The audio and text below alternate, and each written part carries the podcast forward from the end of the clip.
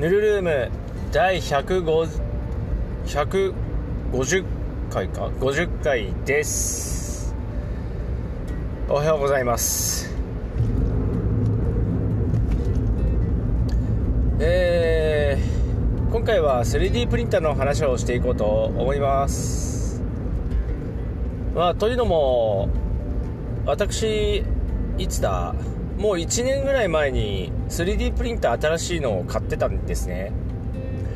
えー、あのバッテリーとかで有名なあのアンカーっていうメーカーの、えー、アンカーメイク、えー、M5 っていうのを、まあ、クラウドファンディング時代に買ったんですね、まあ、定価だと10万近くで、まあ、クラファンだったんでもうちょっと安かったんですけどもはや値段覚えてないよねっていうレベルで、えー、その時代に買いました。でなんだかんだ稼働させずてか箱すら開けず1年経ったわけなんですが、まあ、引っ越したしね、えー、いい加減稼働させようということで稼働させました。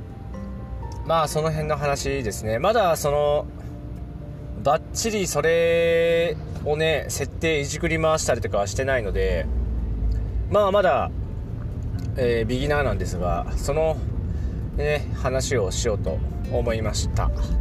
はい。で現在今僕が使っているのはエニーキュービックのなんだっけ？フォトンか？なんだ？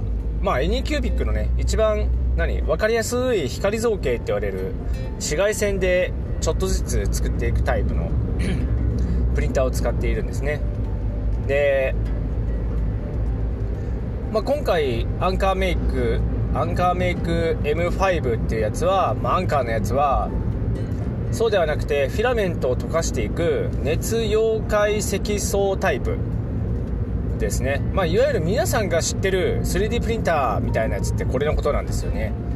あのロール状になったてかまあなんだ配線コードみたいな細い樹脂を溶かしながら印刷していくっていうタイプでざっくり言うとでっかい本当のインクジェットプリンターに似てるようなこう動きをします。プリンターヘッドがあってそいつが細い線ですね。溶かした樹脂をこう乗せていって作るみたいなタイプなんですけど、まあ、それをねちょっと使ったんですがめちゃいやもうこれすげえ雑な感想ですがめちゃめちゃめんどくせえ。すげえめんどくさいですね。あの光造形タイプは基本的には何ていうの？図工で仕上がります。図工って言ったらわかんのかこれって。なんだろう。中身が詰まってるもの。まあなんかサイコロ作るとしても中身まで樹脂ぎっしりの状態で仕上がります。基本的には。でまあ熱溶解タイプは、まあ、熱溶解積層式ってなるとどうなるかっていうと、えー、インフィルっていうものがあって要はなんだ壁と壁の中みたいな感じの概念があってで、まあ、サイコロみたいな印刷するときはサイコロの中身が空洞になったりするんですね、まあ、これインフィル率って言って、まあ、どれぐらい中身埋めますかみたいな設定があるんですが、ま、それを設定することによって少ない樹脂で、ま、目的の形を作ることができるぜみたいな感じなんですね。でサイコロみたいに全部が閉じている物体っていうのは光造形でそれを中身をスカスカにしようとするとあの中に固まってない樹脂が溜まっちゃうことになるんですよ。逃げられないんで。なのであんまりあの、まあ、樹脂の逃げを作ればあの OK です。穴開けるとかね。すれば樹脂が逃げてくれるんで、まあ、樹脂の節約にはなるんですがあんまりちっちゃいものでちっちゃい穴開けたところで樹脂が逃げてくれないのであの結局中にすげえ溜まった状態汚ねえ感じになっちゃったりするんでまあ基本的に光で固めるタイプはインフィルはもうほとんど100%になるんじゃないかなと思います。さて僕がこのなんだ熱溶解積層式のタイプを使って思ったのがやることが多いんですよね。やることが多い。の、まあ、僕は光造形でサポート剤って言われるなんだ印刷補助するためのものを使わずに印刷するんで余計そうなんですけど基本的に作業ないんですよ。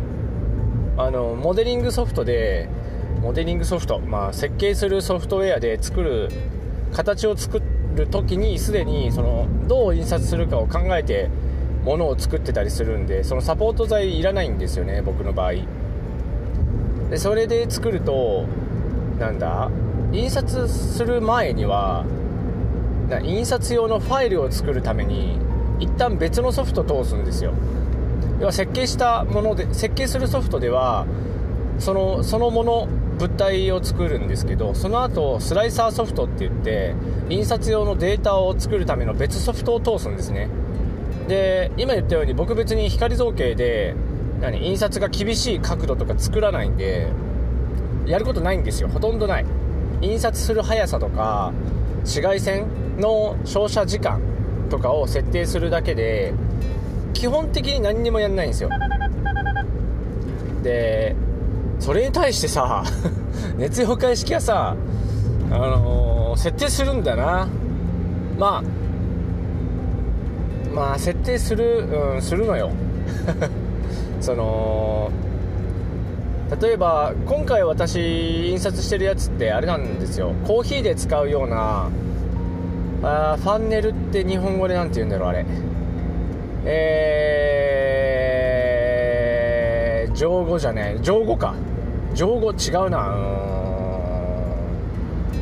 んロート？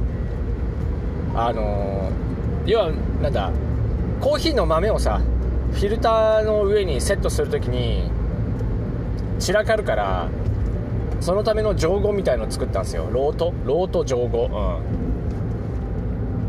ん。でまあ強度がいるんですよ。だからインフィルっていうのを100%にしたかったんですよ。でえー、それが思ってたんだけどなんだっけな。テストの印刷のやつはインフィル多分あれ100%だったんで何も考えずにソフトを通して印刷したらあのインフィル10%っていうことになっててなんで9割空洞で作られたんですよ。9割で9割空洞になっちゃってるとどういうことが起きるかっていうとあの押すと割れるっていうね。壁圧もそんなになくて今回は 0.2mm のノズルを使う違うな 0.4mm の何樹脂を溶かして出す口。穴が 0.4mm っていうものを使ったんですけどそれ1層の壁が出来上がってで中身は9割空洞でしょ？もうなんかペラペラだったんですよ。でまあ確かにそんなに強度がいらないとはいえペラペラすぎて何もなんかギュッと力入れるだけでなんかベコンベコンってへこむんですよね。でそれ1回印刷するのにさもう十数時間かけてるのにさ印刷し上がって見てみたらびっくりよね。あなんかペコペコするって言って。であおかしいなと思ってそのソフトウェアで見てみたらあインフィル10%ってなってるわっつって。おいこれじゃんって言って慌てて慌ててというかうんなんだこれって言いながら設定をし直しました。ただインフィル上げたので使う樹脂が多いんですよね。最初の印刷は 160g ぐらいだったかな全部で。だったんですけどやり直しの方はね 250g ぐらい使うんでだいぶ増えましたね。ね。でまあ昨日の夕方過ぎ夕方かな？夕方第2回目の印刷をしたんですけどもう15時間とかって 印刷時間かかっちゃっていや中身が空洞の時は印刷する分が少ないんでそれは時間は早いんですけどインフィル100にしたせいでそりゃ増えるわなっていう感じなんですけどまあそれで印刷しました。ね。でソフトウェアもねマジでわからん。めっちゃパラメータ多いのよ。びっくりしちゃった。光造形ってそんなにパラメーターないんですよ1層目1層目っていうか初期層を何層にするか初期層っていうのがスタートの土台になるんで割となんだろう重要なんですけどだから長めに紫外線を照射してバッキリ固めて作るんですけどまあそれを何回層作るか 0. 0. 何ミリみたいな0.0何ミリとかの厚みを何何層重ねますかと。初期層としてね。で初期層何層って決めた後じゃあ初期層は、えー、何秒間紫外線照射照射するのみたいのがあるんで、まあ、それを設定して。僕の場合は25秒から30秒前後でやってます。今多分25じゃないかな。あんまり長くするとそれは定着はいいんだけど代わりに寸法が太りやすいんでだまあある程度短くでも剥がれないようにみたいな感じでやってますね。よいしょ。まあそんな感じで。であとはもうあの通常の積層の時間を何秒にしますかみたいな。あれ何秒にしてるかな？そんななそんな長い時間はしないよ。うん。でてかもうそれぐらいなんですよ。まあもちろんもうちょっとパラメーターあるけど大体全部ね見た見たら分かる。見たら分かるみたいな名前のパラメーターしかないんですけど。いや熱妖怪さんはさバカほどあるんですよパラメーターが。もう分かんねえなってなって怖くて見てないんですけど。もうとりあえずねいっぱいパラメーターあるなっていうタブが5タブぐらいあるんですよなんか。そのさらに5つあるみたいなかける5みたいな。なんじゃこりゃなんじゃこりゃって言ってます。ね。えだから光造形ってなんだろう CT スキャンみたいに輪切りのものを作り出すんですよ。その元の物体データからそのスライサーソフトってやつで文字通りスライスするんですよ。例えばなんだ？5000層かけて作り出す物体があるとしたら5000個の紫外線の、まあ、照射パターンをデータ化してまあ、それをプリンターで印刷するわけですよ。でそれとちょっと違うのがその熱溶解方式で今さっき言ったようにプリンターみたいにプリンターヘッドを動かして印刷するんですよ。で何が起きるかっていうと、まあ、言ったら CNC とか NC 旋盤の G コード書くみたいな状態なんですよ。なんでヘッドがどうやって動くかみたいのを作り出す作ってるっぽいんですけどそこが違うとこでしたね。へえと思いました。別にそれ自動でやってくれるから別に G コードをかけるとか必要ないんですよ。うん。ただやってることは G コードを作ってるみたいな状態でしたね。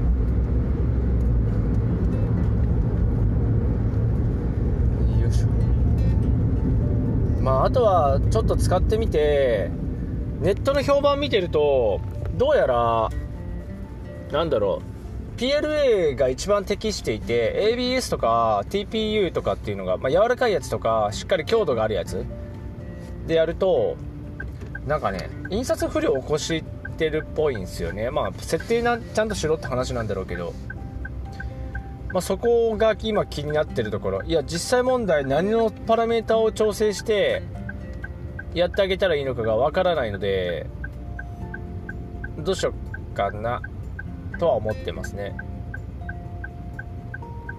であとは物体の消耗ですよね。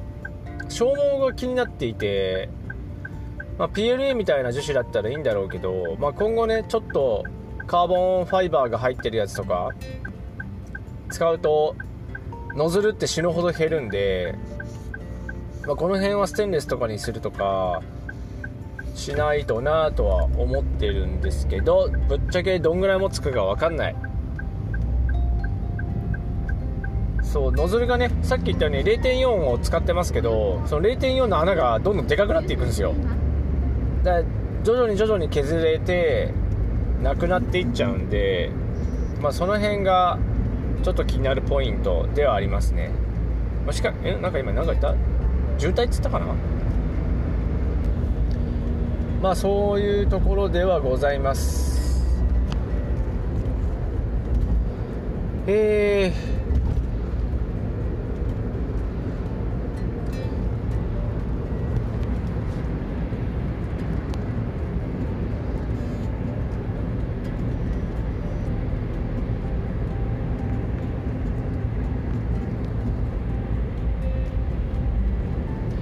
はい。はい。えー、と今日はね29日ということで明日がね A バーサス、うん、AK バーサスっていうね AK チーム対その他みたいな感じのゲームをするんで、えー、ラストゲームですね今年の。まあ、それの準備で今 LINE が入ってきました。はい。今その LINE をね返信しようと頑張ってるところですから、はい、運転中ではないよ。運転中じゃない。よいしょ。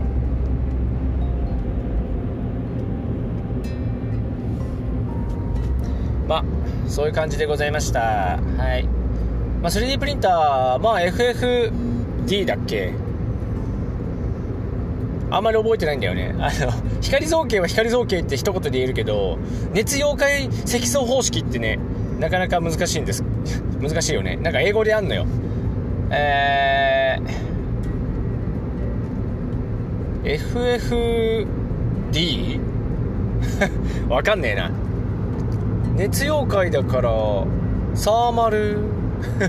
まあわかんないな。まあそんな感じで今年ギリギリ滑り止めギリギリ間に合ったはい滑り込みセーフ 3D プリンター新しいのを稼働しましたって話なんですけどまあそのうんまあそれ以外で言うと依頼されてる 3D プリンターの商品というかものがあんまりうまくいかいかなくてで明日渡したいなっていうのがあるんだけどね。まあ今夜帰ってどうなるかなっていうところではあります。はい。もうちょっとだけ頑張ろうかなって感じですね。まあ明日どうなるかな。まあまあまあまあだな。まあ僕は別になんだゼロベースの何にでもないんではい。まあ横であたふたしてる支配人の面を拝みながら楽しもうかなと思っています。まあそんな感じでまあ20分になってないけどいいでしょう。えー、ここまで聞いてくださってありがとうございました。じゃあ多分今回が最後かな今年は。もしかしたら31日撮るかも。30日は忙しいけどね。まあそんな感じでとりあえず行ってきましょう。良いお年を。